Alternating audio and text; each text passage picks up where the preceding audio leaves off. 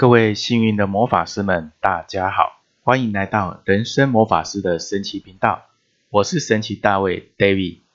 这一集我们继续来聊聊关于一个人如何迈向天赋激发的一个数字能量。当我们的天赋激发数字在运用的时候呢，它跟你的出生西元年有关。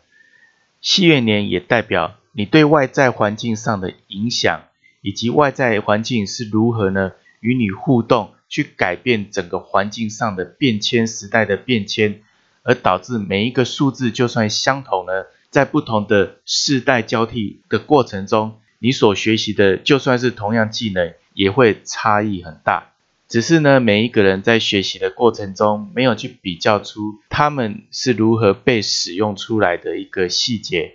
如果你可以去比对这些细节的话，你就可以知道，同样是在做买卖的人。以前的商人跟现在商人的思维是完全不同。同样是在做警察也好，以前做警察跟现在做警察的环境也不同。所以呢，不同的环境、不同的世代经历，也会产生不同的技术跟学习或提升。天赋激发数字，只是为了让我们每一个人去善用这个数字所带来的能量。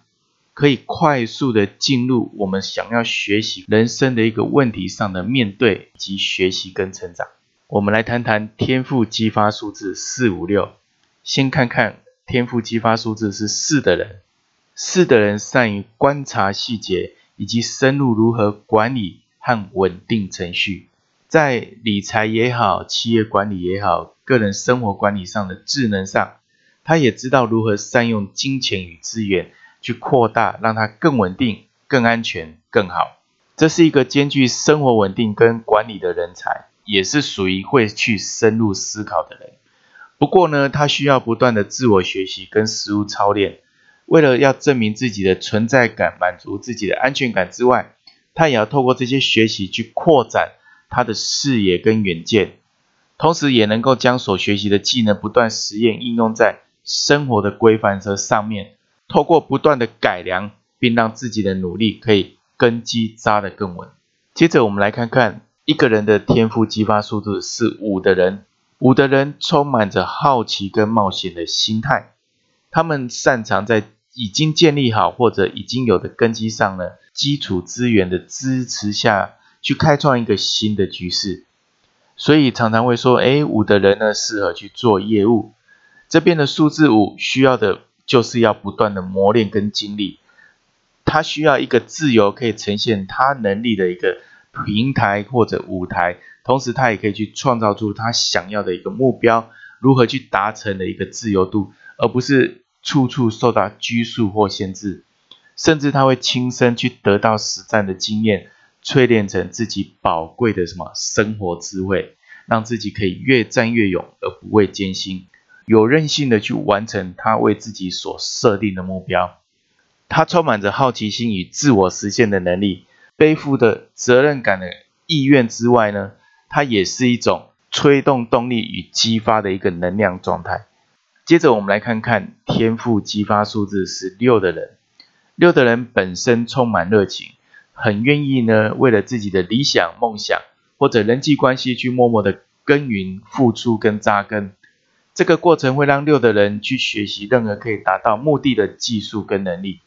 最基本的成效反而会去成就六本身这个能力上的成长，同时他也因此而具备生命中可以去平衡的一种自我醒思以及基本的思考平衡能力。